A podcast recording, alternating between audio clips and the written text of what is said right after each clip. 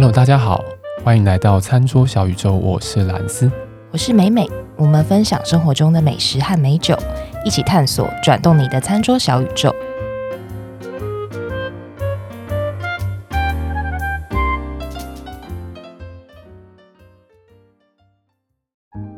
今天有个神圣的问题，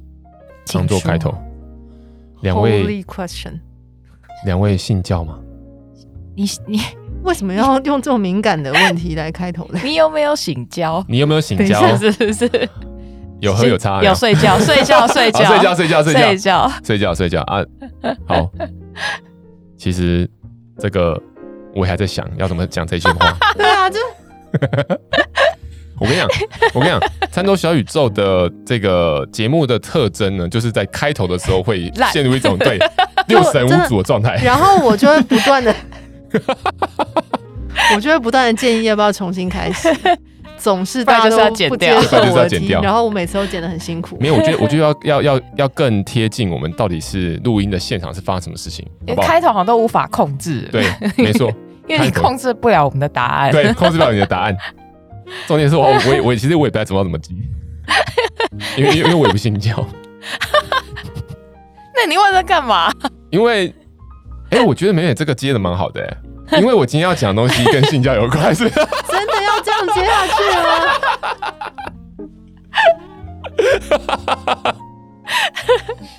今天是讲酒的集数，然后呢？其实我我们在 re 稿的时候就想说，哎、欸，啊，这个东西要怎么接啊？因为又跟信仰有点关系，会不会很难接？会不会踩雷？会不会是干嘛的？这跟信仰没有关系啊，这跟信仰有关系。有什么关系？这跟我对于酒的信仰有关系。我跟咪边互看了一眼。今天呢，我们要讲的是在比利时的啤酒世界里面非常鼎鼎有名的啤酒，叫做修道院啤酒。很常听到，很常听到，对不对？对对啊，比利时啤酒是这个世界上非常有名、知名，而且就是说花样特别多，嗯，的一个啤酒的，算是一个圣地。对，圣地。对啊，包括我们都在讲说啤酒可能有哪些地方，英国啊、美国啊、德国啊，嗯、我们都一定会讲到比利时。比利时呢，我们今天就是要讲这个修道院啤酒，但是修道院啤酒不是只有比利时才有啦，只是说它是它是比较偏向是从这边做发迹这样子，那所以成员前面才会开了一个这么莫名其妙的头。对，因为其实真的要讲到信仰这种东西，就是我们也要讲得很小心，好像不太敢随便触碰这个话题，对，不太敢触碰这个话题。对，可是因为这个啤酒真的太有趣了，所以这次的集数才想要哎，好好来介绍一下修道院啤酒。今天如果大家看到我们这个集数的名称的时候，就会知道我们今天要讲的是一支，其实在台湾非常常看到的修道院啤酒，它叫奇美，奇美。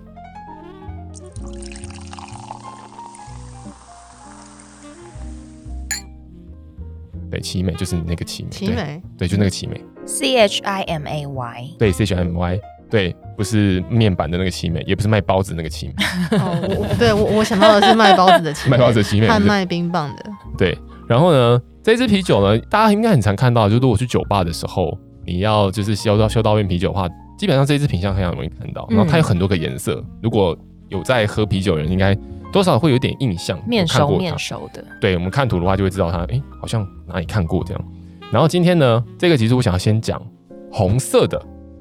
奇美的修道院啤酒。那我们后面再来对这支啤酒讲更多的描述。但呃，我们刚刚已经开宗明义讲，就是我们今天讲要讲修道院的啤酒。但其实修道院啤酒啊，在我学酒的过程里面，其实我一直觉得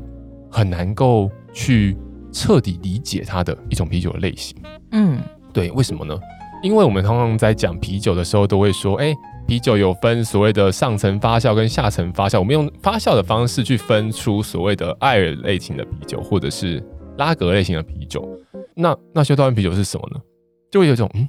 哦，修道院，那修道院是怎么发酵的，还是怎么样的？其实很常听到，哎，就会想说它是一个。就到底是怎么什么东西，对不对？对对，所以我后来在学习过程里面就遇到这样问题，然后我后来仔细的再去把它给比较系统化的理解了之后呢，其实修道院啤酒它并不是一种发酵的方式，而是它是一种认证的过程，可以这样讲。嗯、什么叫认证的过程呢？就是这就要讲到修道院啤酒它的一些历史的背景，它的一些小故事。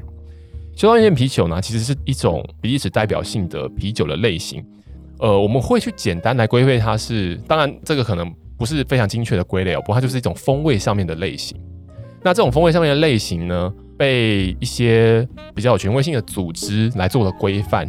来去讲说你是什么样认证之下的修道啤酒，或者什么样风味的修道啤酒。那这个东西就要讲到它的一些背景，就是说在呃以前比较古早的年代，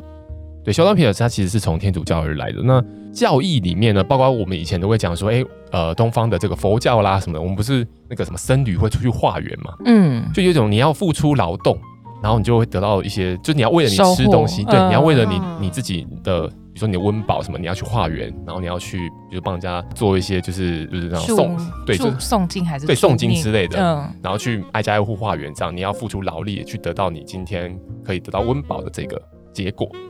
那其实修道院啤酒的背景就有点类似这样子，它的源自于是呃我们所谓修道院的修士，他是不用信众来做供奉奉献的，而是他要去达到一个我一日不做一日不食。这样子的一个自己的纪律嘛，就是他如果今天没有工作的话，他今天就不能吃东西。对，有点类似是这样子的一个角度而出发的一种背景啊。那所以他就变成说，这个修士呢，他就是用所谓的去酿酒这件事情，来达到所谓他的劳动，就是酿酒这件事。这个酿酒生产的啤酒的之后，不管是去饮用也好，或是把它卖掉也好，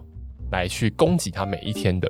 嗯生活，嗯、有点类似这样子的感觉。而发展出来的一个系统嘛，那当然不会是只有酿啤酒，而是它可能会生产很多不同的东西。比如说，我们呃可能也可以看到有一些啊、cheese，现在我们在市面上也可以看到一些所谓的修道院的 cheese，也是有经过某一些认证而去认证出来的啊、哦，这个就是修道院的 cheese。讲，但我们后面会再讲详细一点，或是有一些就是香皂、肥皂，也会有这种修道院的这种认证，这都是一种。付出劳力而取得收获的这种感觉，嗯、而不是我就坐在那边等信众来供奉。呃，今天我要讲的这个修道院啤酒呢，它就是这样子的背景之下拥有的东西。那修道院啤酒，其实在我们现在现今社会里面，在我们在喝啤酒的时候，我们要选修道院的啤酒的时候呢，基本上我们会看到有两个比较主要的组织来认证你眼前的这个啤酒是不是所谓的修道院啤酒。那一个组织叫做 ITA。它中文的话，我们就会把它翻作叫做国际特拉普会联盟。对，那我们会把这个字放到我们的那个说明栏里面。那英文呢，就是 International Trappers Association。所以你有些时候你在那个罐子上面，你可能会看到有写了一个 Trappers T R A P P I S T 这样子的一个呃认证的一个 logo。那它就是呃是归在这个联盟去认证出来的修道院产品。对，那另外的话，还有一个是呃，由比利时的啤酒工会去做的一个比利时啤酒的认证。那它英文呢，基本上就是 Certificate Belgian AB Beer，A B B E Y，就是 AB Beer。那除了这两个认证单位去认证出来的修道院啤酒之外，那还有一些是没有经过这两个认证单位去认证出来，但他们也自称他们是修道院啤酒。那这个时候，我们就会把它归在它就是一种 AB Beer，它就是一种风格。嗯。对，就是修道院啤酒的风格的啤酒，但只是他没有透过一个第三方认证这样子。哦，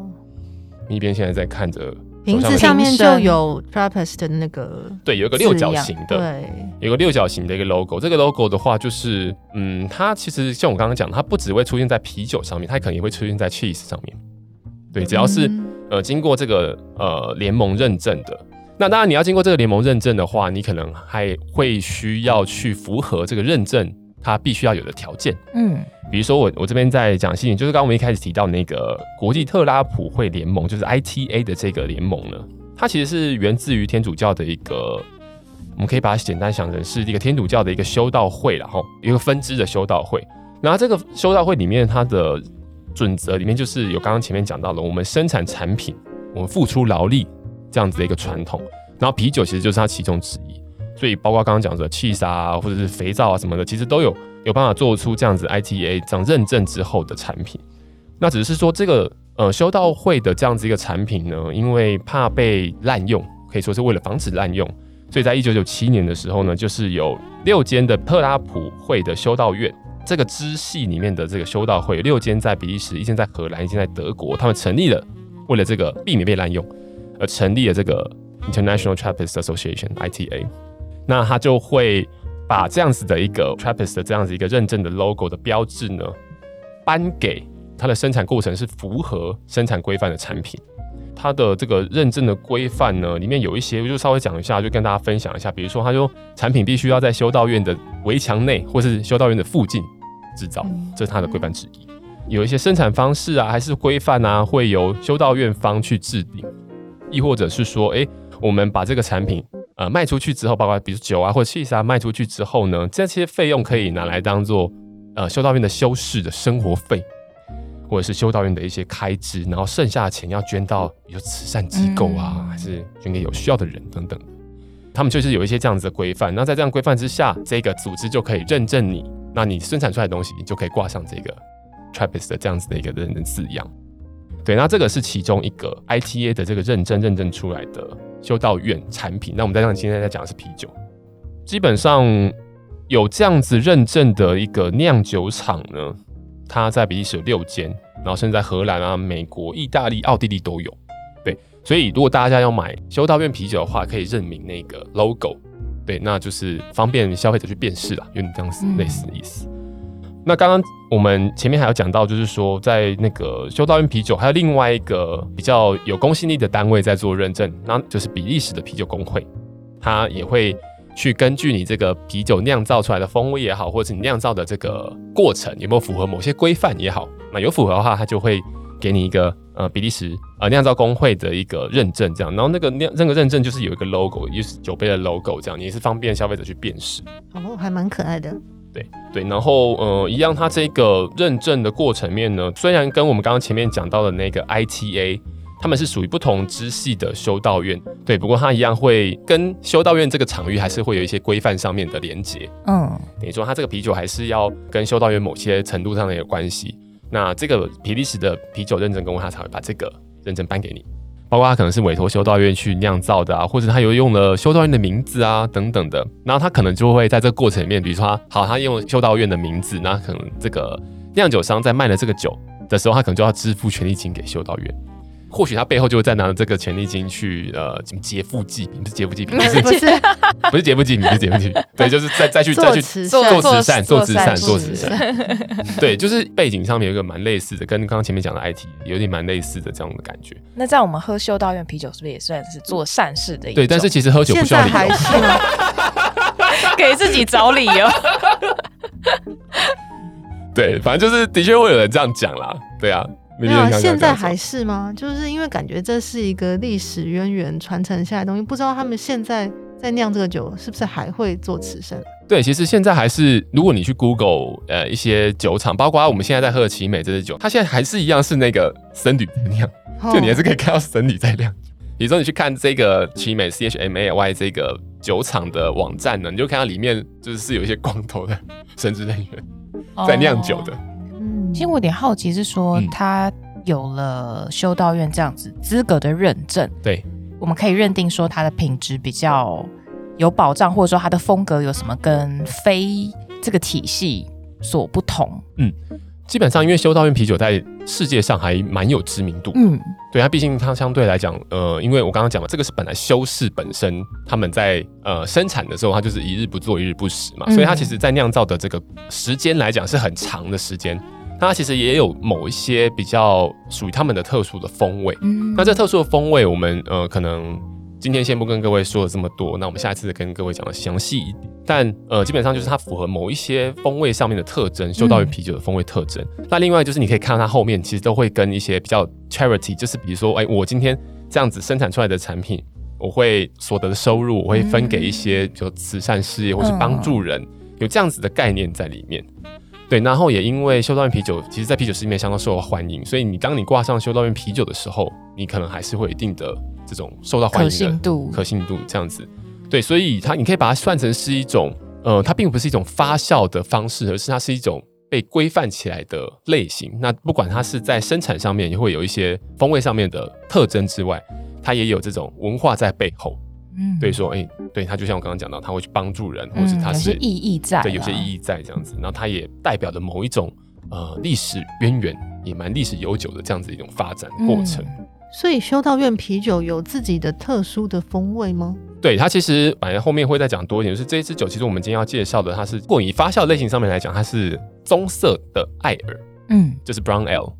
那棕色艾尔它本身其实，如一般来讲哦，如果我们不是修道院这样子类型的啤酒的话，它其实一般来讲酒精度可能相对大概在三三个 percent 到五个 percent 左右这样的一个酒精度，那它在风味上面也会相对来的更平易近人一点。修道院的啤酒会有一个特色，就是它可能在风味上面的爆炸性会比较强，嗯，它含有的丰富度对比较集中。另外就是它的呃酒精浓度其实相对都会比较高一点。对，那其实，在修道院啤酒面会有所谓的 single。Double 或是 Triple 这样子，就是一倍、两倍、三倍、四倍这样子的一个酒精浓度的区别。Oh. 对，那那是比较细节的，我们就是下次再跟大家再好好的说明清楚。不过就是说，呃，其实修道院的啤酒呢，在这种尤其是啤酒爱好者之间哦，或许你对酒的这种酒体，你可能有一些追求，或是你可能不是这么喜欢这种很淡丽的风格的。对对对，比如说像美美应该会很喜欢，对我也会很喜欢。它就是在味觉上面给你的这种感受会比较明确。然后会让你觉得比较能够留下印象，然后丰富这样子，对啊，所以它会带有这样的特性啊。好，所以通过上面讲的这两个认证的比较有分量的这样认证单位，呃，认证的修道院啤酒，另外就是还有是一些被归纳在，就是他没有他没有得到这两个呃认证单位的认证，但他一样用的修道院的呃这样子的风味类型去认证出来的啤酒，我们都通称叫做 Abbey Style Beer，嗯，就是我们刚刚讲的 A B B E Y。但它其实就是修道院的意思，就是修道院 style 的意思，就是呃修道院啤酒的这风格的意思。嗯、对，那所以其实我们可以把整个市场上面的修道院啤酒，他们标榜的就是修道院啤酒，分成大概这三种大的类型。我们今天要讲的这支酒呢，就是奇美的这支酒呢，它其实就是比利时这边一个叫做西高蒙特圣母修道院，对，这样子的一个修道院，它经营的酿酒厂。然后它是在那个比利时的艾诺省一个叫做奇美镇这个地方一个镇上就对了，只是这个修道院在这个镇上，从一八六二年的时候就开始制造啤酒，还有我刚刚讲到的 cheese，嗯，所以他们其实他们家也有出 cheese，然后他们家的 cheese 上面也会有就是那个 Trappist 的那个 logo，对，然后他用这样的方式去销售嘛，销售之后得到的收入就去当做修道院的各种的开支。所以这也是蛮有趣。那今天会先跟大家介绍红的，就是奇美的一支修道院啤酒。那我们下次再跟呃大家介绍另外一支是蓝色的。对，那我们今天就先按照这个奇美的那个红色，它就是它英文好像就是写奇美 Red，就是奇美红。嗯嗯嗯。对，那这支啤酒呢，它刚我前面也有稍微带到，它是所谓棕色的艾尔。只是说，因为它是修道院啤酒的版本，所以它相对上在整个酒精浓度上也相对高一点点，比一般的这种呃棕色的艾尔来的高。那它带来的这种味道上面的丰富度也相对比较多一些些。那这个丰富度呢，当然除了从谷物而来，也有从不同的啤酒花的添加而来。那这支啤酒呢，据说是这个斯高蒙特呃圣母修道院他们家。第一支酿造出来的啤酒，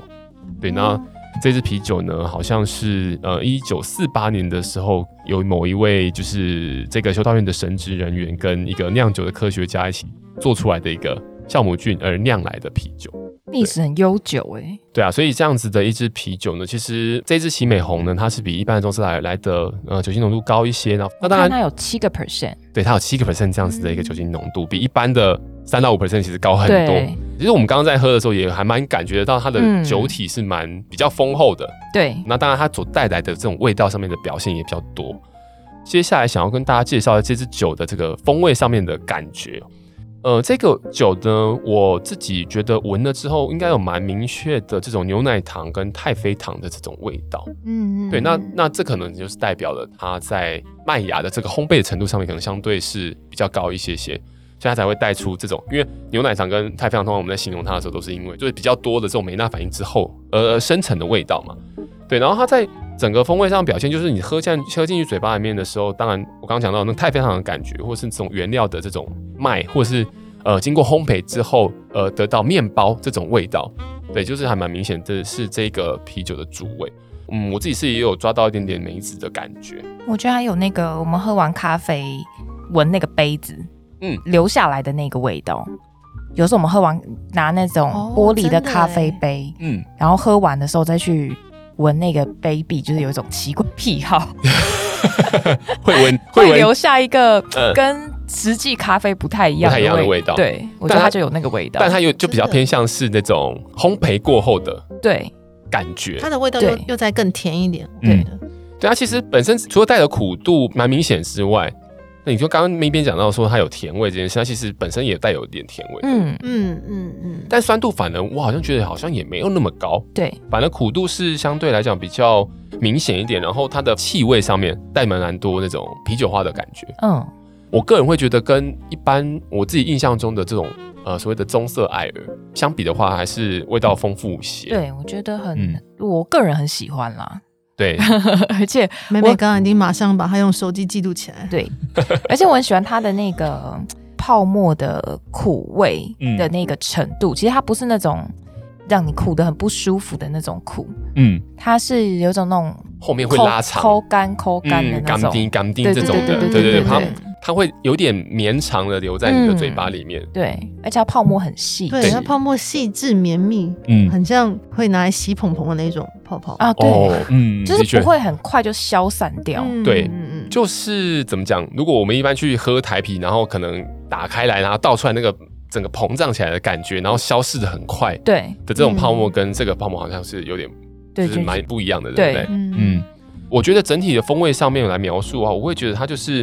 本身在一开始我们倒出来在闻它的时候，因为我们今天其实这个这个温度是比较偏向室温，嗯，它毕竟是一支艾尔的啤酒，所以它其实要把它的味道给拉出来的时候，它其实是要相对比拉格的啤酒来的高温一些些来饮用它，可能会得到比较多。味道上面的层次感，对，释放出比较多的风味。对，所以其实这支酒一开始在闻香的时候，你可能会感受到比较多的这种水果的香气，嗯、这个可能就是那个呃啤酒花带来的这种水果香气。但是你喝到这个酒液的时候，它是很明显感受出这个麦芽，就是这个谷物原料的这个味道，然后跟它烤焙过后得到的那种面包的感觉。那当然它又带有一点点的甜味，所以我会觉得它的甜味其实蛮像蜂蜜。嗯，对对对对，对，蛮像蜂蜜的感觉。对，所以这种呼应之下，我觉得其实是一个蛮愉快的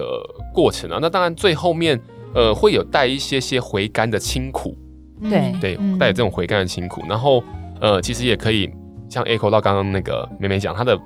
它的味道有点像那个喝完咖啡的杯底那个味道，就是有一点坚果气息这种感觉。我觉得还有一个是我们这有点透露年龄，就是小时候不是有吃过一种麦芽糖，然后中间有一个红色的梅子，对梅子。的那种麦芽糖的，不是说那个甜，但是那个香气、嗯，那个香气的，有点烤过的香气，可以理解。嗯、对、嗯、对，所以我们是待在同文层，因为我们都知道这个东西。应该还有地方有在卖吧？嗯、我不知道，我好久没看过这个东西。干妈点还是对，但的确那个就是很呼应到我们刚刚讲到的这个，因为它的麦芽的烘焙程度是有到一定的程度嘛，嗯、所以它就会带出这种的风味。所以我自己觉得是，其实这支酒相对当然喝，因为它七度嘛，所以你喝下去的时候，你是感觉到那个酒体的。但其实它也说实在，真的也没有这么浓烈，对，没有这么厚实啦，对，对。但是你感觉到它的酒体，就是说我刚刚对应的基础是比较一般的这种棕色艾尔，嗯，因为棕色艾尔它其实算淡色艾尔，它是相对呃又可以更轻快一点再喝的。但这支酒因为它是修道院的版本，所以它可能有做了一些不同的这种呈现，对，所以。我觉得它不管在搭餐或是单喝都是蛮不错的一个选择。对，嗯，对。那尤其搭餐上面，我觉得那当然这种发酵东西就是它，我觉得它跟 cheese 已经可以搭了。尤其它就是、哦、就那个修道院就是也同时在做这样。修道院里面的僧侣们就边喝 喝着酒边吃 cheese 这样对之类的。然后我我也会觉得它跟那个什么海鲜意大利面可以搭。哦，嗯，海鲜意大利面可以搭。以对，因为我觉得那种海鲜带有的那种所谓的鲜味，这种无妈咪的那种味道。跟麦是真的很搭配的，嗯、对，对我个人的喜好，然后就是我觉得是很搭配的。然后当然，因为它本身刚刚就有讲嘛，就最后会带有一些坚果的风味，所以你要配的坚果吃，那也完全就是合的。嗯，对，坚果，嗯、包括比如说一些欧式的餐厅的时候，不都会有那种起司拼盘，或是也会给你带点坚果，哦、对对对或是一些果干什么的，我觉得也非常适合这支酒。对，像那个有时候 cheese 盘上面也会淋一些蜂蜜，嗯，蜂蜜没错，熟肉。嗯，或是搭配一些什么无花果啊，无花果干，对对对对对对对对，我觉得也很适合这支酒。可能一般如果是大家要拿去我们比较偏是台式或中式的餐馆上也不是不行，只是说可能相对量比较少了，瓶子稍微容量小了一点，对，对，容量小了一点，所以呃也但也不是不行，但我觉得这支酒其实它有足够的这种风味的基础去跟很多不同的食材做搭配。对，但如果说我们以品尝它来讲的话，真的可以比较偏这种起司啊，比较偏这种坚果、花蜜这种东西去做搭配。其实单喝蛮刚好的，因为它三百三十 ml。对，单喝其实三百三十 ml 还蛮刚好的。这支酒其实相对应该相对比较贵一些些，可能要将近一百块钱。有、嗯、一个这样子的，我觉得很可以接受。对啊，完全是可以接受了。老实讲，就是以这样风味，妹妹已经准备好了。对，给你带的风味的话，其实我觉得真的很，这支酒还蛮。那这么棒的啤酒哪里可以买得到呢？呃，其实在，在呃量贩通路。家乐福、大润发，你应该都可以在就是啤酒的专区那边看到，尤其比利时那边，因为我记得好像那个什么，尤其家乐福它会分国家嘛，嗯，对，应该可以在那边就可以很容易的看到。然后它的瓶身其实蛮有辨识度的，它就写着大大的七美这几个英文字这样子。对，我看好像在很多餐厅，餐厅也可以看得到，对，也蛮常见的。对，那其实比如说像是在呃 Seven Eleven 这些所谓便利商店的通路，可能就比较少见啦，嗯，对，比较少见。但是我刚刚讲的那些地方。嗯，应该都会有，对，然后餐厅也蛮常会出现这支酒，或者是你知道一些就比较偏向酒吧啦，或者是你可以在那边吃一些东西，餐酒馆啊，其实如果他们有一些比利时的啤酒的提供，应该这支酒也不难找，对啊，所以这支酒就分享给大家。然后，嗯，下一次的节目里面呢，我会一样承袭这一集，然后跟大家再分享更多有关比利时的啤酒的相关的一些，不管是历史的故事也好，或是它的呃风味的一些特征也好。对，因为我觉得今天其实这一集的的资讯量也是相对比较多。哎、欸，对，对，所以呃，老实讲，我自己的话也还在研究这个类型吗。对，因为我刚刚前面讲嘛，其实我这个在学习的过程里面，这这个是我一个比较挫折的地方。对，就是哇，真的是它背后的年龄和记性上的挫折。对，因为它其实后面的脉络太太多了，嗯，它有太多这种历史文化的这个，这个、而且只要牵扯到宗教的话，都非常的深。啊，对，对，非常深。对。水很深，深水区，对，深水区，对啊，所以下次的节目里面会再跟大家介绍这个另外一款，呃，也是在市面上常看到的，一样是奇美的这个修道院啤酒，它是蓝色的瓶子，对，请大家到时候准时收听。突然好想吃西班牙大锅饭，哦，这个会搭哎、欸，嗯，可以，非常可以，可以哎，啊，西班牙烘蛋感觉蛮搭的。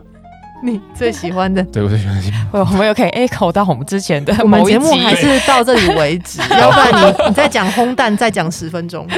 好，我对烘蛋的爱，如果大家还不清楚的话，可以去往前看 Tapas。好，我会把那一集另外连接拉出来。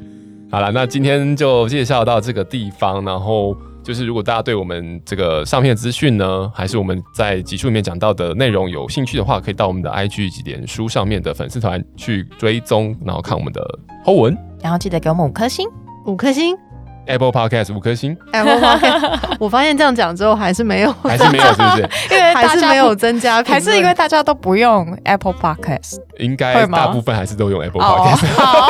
好，拜托大家，我们的听众可能比较。低调一点，然后比较害羞一点。其实我们也蛮低调的，我们真的跟比其他的 podcast 比起来，我们真的是低调很多。好了，要不然欢迎大家来追踪我们的 IG，上面会有很多兰斯跟美美的私人生活照片在上面哦。有人在乎吗？好了，好了，那我们就下一期节目再见喽，拜拜，拜拜。